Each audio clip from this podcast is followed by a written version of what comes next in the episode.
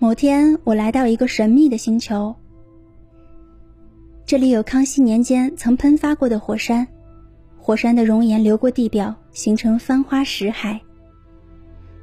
远处的石原仿佛是守卫这个神秘星球的金刚。